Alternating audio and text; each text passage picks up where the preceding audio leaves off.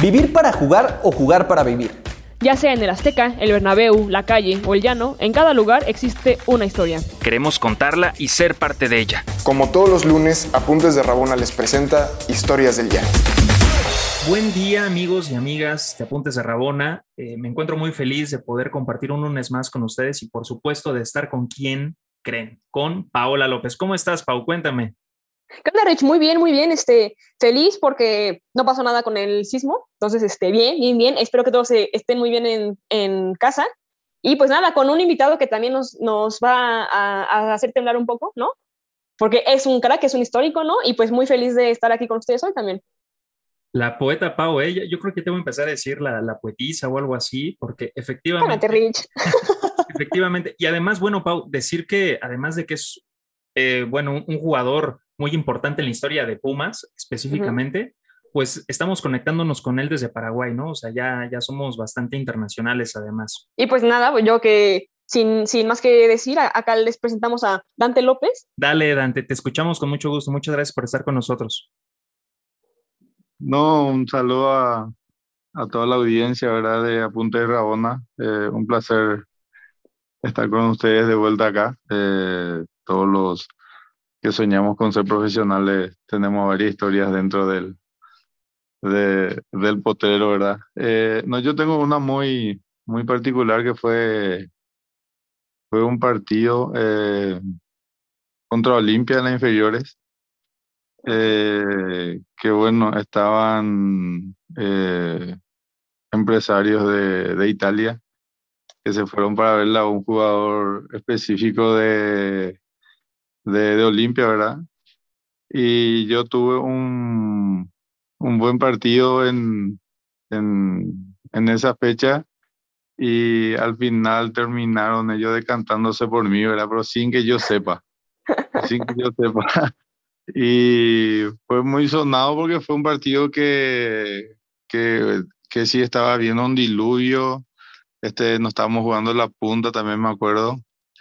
Y nada, después de terminar el partido, bueno, se me acerca esta gente y me dice, bueno, vinimos por tal jugador y al final, este, bueno, queremos ver si, si tenemos la posibilidad de viajar a Italia a una prueba y fue ahí la primera vez que, que pude salir de mi país eh, teniendo creo que 15, 15 años. Uf. Me fui a hacer una prueba en el Torino de Italia, que lastimosamente no me pude quedar, ¿verdad? Pero pero así fue esa historia de, de, del potrero, como se dice, que más me recuerdo ahora mismo. No que después ya de profesional pasó lo mismo. Esa vez sí me fui a Italia después. Fue el partido contra este Cerro. Yo ya estaba en Olimpia y fue en el clásico donde pude marcar cuatro goles. Ellos también se fueron para ver a un jugador de Cerro y al final terminaron llevándome a mí por ese partido. Y aparte, si no me falla, en ese partido, se, según yo, es un, es un récord histórico, porque no hay gente que en la Liga de Paraguay que haya marcado cuatro goles en un solo partido más que tú y alguien más, si no me falla. Eh, para ese entonces, que fue en el 2005, según dice, había uno de Cerro, pero no, no había un registro así oficial. Y de Olimpia hasta hace poco, en el 2000 20, creo, sí, 2020, Roque Santa Cruz volvió a meter cuatro goles en un clásico, así que de parte de Olimpia ahora ya estamos dos. Ya, qué bien, qué bien. Y en aquella ocasión, ¿a dónde te fuiste? Al Génova, al Mm. Génova Italia. Por Pumas. Oye, Dante, a ver, bueno, hay- hay mucho que rescatar de esta anécdota, pero en, en ese primer acercamiento o en esa primera instancia, ¿qué pensaste? Teniendo 15 años y que un equipo histórico, porque el Torino sí es histórico, tal vez actualmente no tanto, no, no, no ha tenido tan buen presente, pero es un histórico. ¿Qué pasó por tu cabeza? ¿Qué te dijo tu familia? ¿Qué sentiste inclusive cuando fuiste allá o, o- o al ingresar al avión y, y todos estos sueños que justamente tenías en el potrero? No, muchísimas cosas. Obviamente, pues el sueño de, de, de hacer un paso grande en lo que, en lo que era en el fútbol, ¿verdad? Eh, pasaba todo muy rápido para ese entonces. Este, obviamente la familia estaba contenta, pero también con la preocupación de, de tan joven eh, irme a un país eh, tan grande como Italia y, y, eso que me fui solo, me acuerdo muy bien de ese viaje, eh, hice todo ese viaje solo en esa edad, primera vez que salía, primera vez que me subía a un avión, todo, todo fue parte de, pues, de lo que te hace vivir el fútbol, la verdad. Este, yo tuve esa, esa suerte de poder vivir esa parte. Eh, ahora creo que ya es mucho, mucho más fácil, ¿verdad? Porque ya los chicos viajan hasta por viajes de colegio, hacen viajes en aviones desde muy temprano, entonces, entonces mucho más fácil. Sí, en ese entonces era, era complicado viajar solo en, y siendo menor de edad, ¿verdad? Así que todas esas cosas uno rescata en, y queda como recuerdos de, de, una aventura, la verdad, una, una aventura muy linda para mí en ese entonces. Digo, es cierto que creo que siempre empiezas, creo, tus aventuras quizás solo, como bien dices, o sea, porque fue el, el primer gran suceso, pero creo que también durante la gran aventura vas justo encontrando gente. Entonces, a mí me, me gustaría preguntarte qué gente fuiste encontrando, ¿no? En Genoa, en Torino, ¿sabes? Este, que fueron acompañándote, ¿no? Como, como jugador, ya fueran compañeros, ya fueran de test, ya fuera eh, alguna persona que te hubiera marcado y que justo te hubiera quizá hecho quizá un poco esa primera experiencia mucho más sencilla. Sí, en, en mi viaje a, a, Torino, ¿verdad? La primera vez, es, me acuerdo que el casero, o no sé cómo se le dice, del, de la ciudad, ahí donde donde estábamos todos los juveniles, era un peruano. Y bueno, obviamente por el tema del idioma, eh, tuve un acercamiento muy estrecho con él. Y básicamente todo mi estadía con la única persona que hablaba era con él.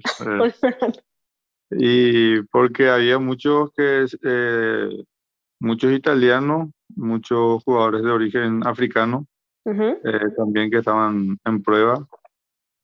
Eh, y nada, eso fue lo que más me, me, o sea, más recuerdo de esa persona en, en, en esa estadía en Torino, ¿verdad? Eh, después nada, obviamente, desde que llegué estuve en la casa ahí del club, eh, iba a entrenar todos los días y, y eso fue lo que más me, me tocó, ¿verdad? De, de esa de ese viaje a, Torino? Bueno, básicamente llegas a Italia, ¿no? Eh, estás ahí un rato, pero luego, digo, para la gente que es este fanática en México, ¿cómo, ¿cómo acabaste en Pumas? Eh, bueno, en Pumas fue justamente después de mi ida a Génova. Eh, juego seis meses, sí, seis meses y paso al Crotone de la segunda de, Italia y ahí, ahí estoy un año. Después eh, termina mi contrato ahí y tengo la opción de, de, creo que era de renovar con el, con el Verona, con el Gelas Verona, y me llaman de libertad como para eh, ser parte ¿verdad? de un proyecto que yo tenía ambicioso acá en Paraguay. del equipo y como estaba libre y obviamente era equipo del, de, mi país, vuelvo a Libertad. Eh, efectivamente ya hacemos buenas campañas, eh, salimos tres veces campeones en, ese lapso y ahí fue que, que Puma empezó a agarrar interés en mi persona y fue la, fue la primera vez que, que me fui a Puma de, de Libertad. Ya. Aparte eso me parece increíble porque, digo, bueno, te habrás dado cuenta, eh, evidentemente, Dante, y hoy día pues por eso es que estamos hablando también contigo, cómo es que la gente específicamente de Pumas hay cierta afición que le toma un cariño especial a, algunos jugadores, ¿no? algunos futbolistas. ¿Cómo inclusive te sentiste eh, eh, en ese impacto? Porque, a ver, ya transit, bueno, lo, veremos igual un poquito más adelante, pero transitaste eh, obviamente en tu país, ¿no? Ya nos dijiste que Italia, inclusive por ahí en España, en Israel, México, ¿no? ¿Qué impacto representó el tema del acercamiento, eh, el tema social, obviamente, con, México eh, en ti. Eh, ¿Eso te ayudó evidentemente también a demostrarlo en la cancha o fue algo que tal vez no te impactó tanto y te enfocaste al trabajo? No, vos sabés que cuando estaba en, en Libertad, este, seguía mucho el, el, fútbol mexicano por, bueno, por la cantidad de jugadores que paraguayos que ya estaban militando ahí en el, en el país, ¿verdad? En la Liga Mexicana. Y de lo bien que estaban haciendo, ¿verdad? Eh, creo que todos estaban eh, alzando muy bien el, el nivel del futbolista paraguayo para, para el mundo. Entonces yo tenía ya esa necesidad y esa curiosidad de, de poder tener esa posibilidad de estar en el, en el, en el mercado mexicano y, y, gracias a Dios se me dio, ¿verdad? Este, obviamente no pensé que iba a ser Puma el primer interesado, ¿verdad? Por, por, por lo grande que era la institución, pero, pero bueno, se dio así y, y realmente yo estaba con muchas ganas de, de poder hacer también una buena campaña con, con, con México, ¿verdad? Con su fútbol y, y bueno, eh, se me dio en, en, gran parte también. Pau, ¿tú cómo has sentido esta parte justamente de, de la relación o la simbiosis que puede existir eh, en Pumas a diferencia tal vez de, de, algunos otros clubes? Digo, yo le voy al Cruz Azul, ¿no? Abiertamente, pero sí, sí noto el cariño o la interacción que tiene esa gente, los seguidores, con, con, los futbolistas, ¿no? Mm, sí me parece que existe una integración diferente, inclusive eso obliga hasta cierto punto a los futbolistas a tener que demostrar ciertas cosas, evidentemente, también dentro de la cancha. No lo sé, quizá, digo, a juzgar de, de, de qué piense Dante, o sea, que quizá como es un equipo que sí tiene muy enraizado el amor, o bueno, o no el amor, pero el apego a la universidad, y, y, y quieras o no, a la universidad más, más grande, el tener como el apoyo colegial y como el sentir los colores de, o sea, no sé si es por, por formación eh, eh, educativa o si eso justo crea quizá una simbiosis muy, no, no, no es que sea más fuerte, sino que simplemente están ahí, ¿sabes? Y que quizá justo por estar cercano a la universidad se siente más cercano a la gente, ¿no? O sea, no es como solamente, ah, entran en un estadio, sino no, o sea, entran en, un estadio que está dentro de la uni en la que yo voy, asisto, estudio, este, slash los, slash los puedo ver, ¿no? Este, o en el caso de Cantera, por ejemplo, que fue cuando yo empecé, es cantera y es una cancha en la cual la gente está literal a dos metros de la gente que juega, ¿no? Entonces, o sea, literal la, la, la, cercanía pues está, o sea, porque parece ser que se comparten espacios, ¿no? Y también que quizá por lo mismo, creo que Pumas es un equipo eh, que usualmente le encantan jugadores muy aguerridos, o, o, sea, no, no, es en general, este, o sea, no es que no tenga técnica, o sea, ni mucho menos, pero no sé si como que parece ser un poco de identidad el hecho de ser este jugador, jugadora muy entregado, que va a todas, ¿no? Que se desvive por la, por la camiseta, porque creo que es como, no sé si es un ideal muy joven, que no creo que sea muy joven, porque no es como que los viejos no puedan sentir, ¿no?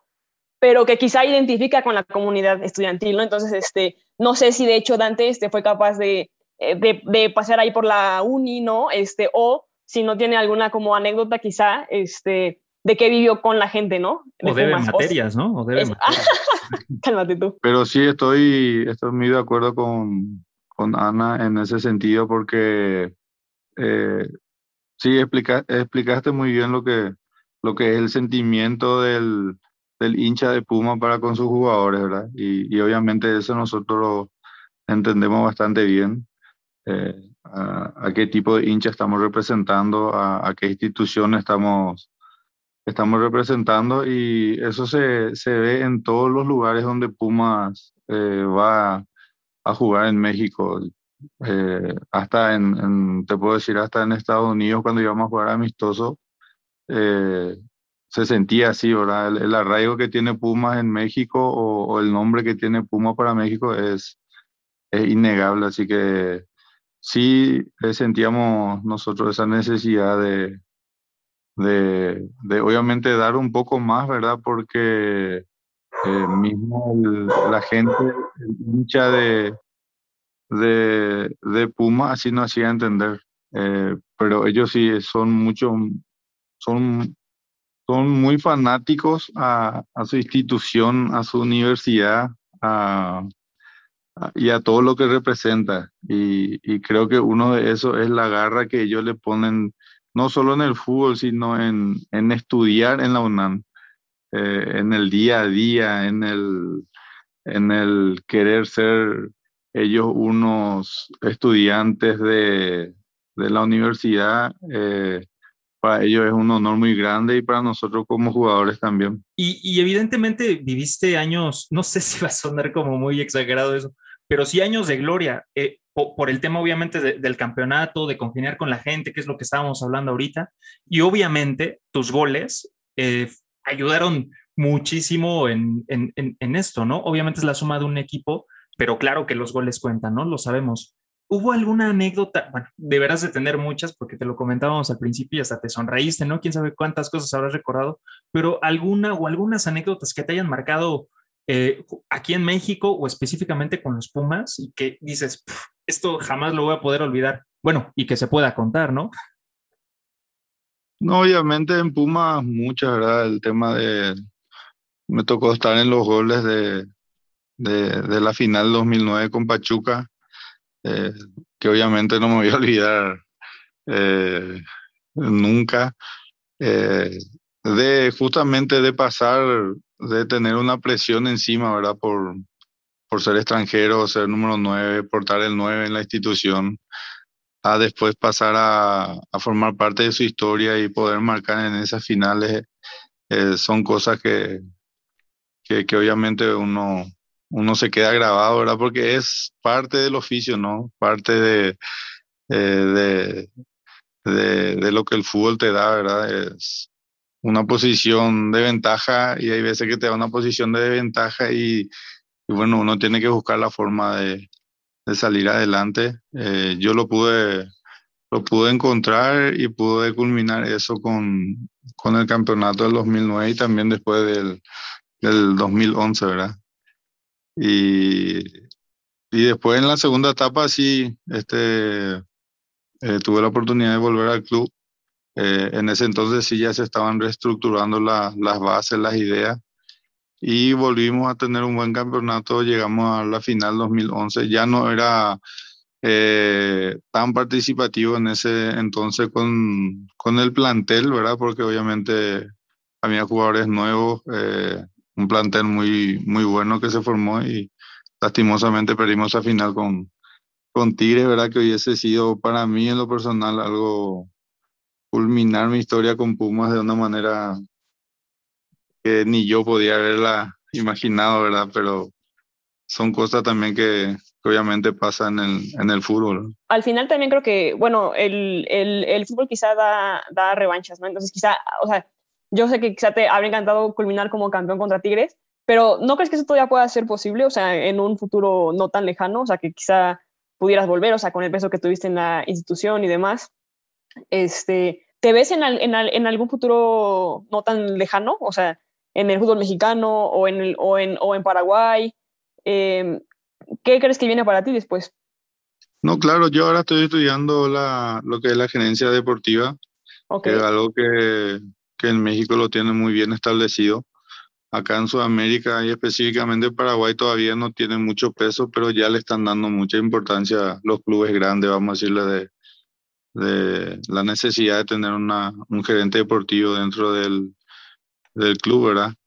Y no, obviamente que sí, obviamente que sí. Yo me iba a lo netamente futbolístico, ¿verdad? O sea, como jugador, ¿verdad? Pero sí, para mí sería eh, un sueño, ¿verdad? Eh, poder volver a la, a la institución, a, a, Pumas, obviamente en otra, en otra faceta, y volver a ayudar para que Pumas pueda salir campeón, ¿verdad? Eh, creo que sería algo que eh, eh, cerraría un ciclo ya, pero sería de mi vida, ¿verdad? Como para decir que eh, todo lo que en mi vida me propuse lo pude hacer, ¿verdad? Eh, claro. Sería algo así para mí. Aquí ya Pau armando el futuro roster, ¿eh? Dante, por favor, si vuelves, si eres campeón, eh, danos una entrevista, no te olvides de nosotros, ¿verdad? claro que sí, acuérdate, acuérdate que estuviste aquí, que nosotros te motivamos. Y, y bueno, ya prácticamente para ir cerrando, Dante, eh, quiero rescatar algo que comentaba Pau, eh, justamente sobre esta garra de, de, lo que comenta, casi escucho ahí el puma, ¿no? De fondo, ¿no? Perdón por mi, por mi imitación tan horrible del puma, pero ya, ya casi eh, escucho esto mientras, mientras lo menciono. ¿Qué del llano siguió conservando Dante López mientras jugó fútbol profesional? ¿Qué fue aquello que no olvidaste, que tal vez cuando tenías esos 15 años y dijiste, tengo que echarle ganas, aunque tú no sabías que probablemente podían ir a verte, y que después eh, te llevó a, que otra vez otra gente de Italia se acercara a ti y después los demás equipos y obviamente el paso hacia México, ¿no? Y que inclusive ese récord, ese super megadato, ¿no? de, de los cuatro goles justamente en un solo partido. ¿Qué conservaste y qué dijiste? Esto jamás tiene que perderse mientras yo tenga el balón en los pies. Y es justamente lo que dijo Pau, ¿verdad? Que lo que le caracteriza, eh, le caracteriza mucho al jugador paraguayo, que es la, la entrega, la, la garra. El no dar por perdido un balón, el no dar por perdido un partido. Eh, esa personalidad de, de, o esa entereza de, de que cada partido y cada pelota es importante. Eh, creo que me quedo con eso, siempre tuve desde que empecé a entrenar hasta, hasta el último día que, bueno, decidí dejar el fútbol, ¿verdad? Por, por motivos que justamente ya no, no, no tenía yo la posibilidad de competir dentro del fútbol. Entonces fue ese día donde dije, bueno, acá basta. Acá ya no, no, no tengo nada que hacer porque ya no podía competir, no podía ponerme en, en, forma en el sentido de que no ya, ya no era no iba a ser útil a nadie eh, porque me iba a engañar no mi cuerpo ya no daba y entonces fue uno de los motivos por la que eh, eh, era un, una, un ideal que siempre tuve desde que inicié y fue por el por ese mismo ideal que decidí terminar el fútbol justamente porque ya no no podía seguir con ese ideal y entonces dije que ya no había necesidad de seguir en el, en el mundo del fútbol. Aquí adjunto la imagen de Adiós Vaquero mientras está diciendo esas frases Dante López. Qué fuerte. Pau, traes algo por ahí, ¿no? Yo, no, pues este, básicamente, este, digo, quizá un poco eh, tocada con, lo que dicen, ¿no? Este, que quizás, yo que justo eso es lo más difícil, ¿no? El, el, el decidir cuándo colgar los tacos, yo creo. Eh, y bueno, pero y que independientemente creo que al final es efímero, porque los cuelgas, pero no los cuelgas, ¿no? Porque es como nos cuenta, ¿no? Al final estoy siendo gerente deportivo, ¿no? Entonces, o sea, realmente no los colgó del, o sea, del todo, ¿sabes? O sea, quizás solo le cambió los, los tachos y ya no es como para estar en cancha, sino es para estar fuera, ¿no? Eh, entonces, pues nada, o sea, quizá qué fue, o sea, o bueno, o no, o, no qué fue, pero qué consejo le puedes dar a las personas o a los jugadores que están en ese momento, ¿no? Este, para quizá justo cerrar de una buena forma y que siempre te lleves este, algo bueno, ¿sabes? Sí, no, eh, lo mío la verdad fue más por cuestión física, ¿verdad? Eh, sí, yo cuando decidí retirarme, este, bueno, la verdad pasé prácticamente un par de meses donde no podía más ni entrenar.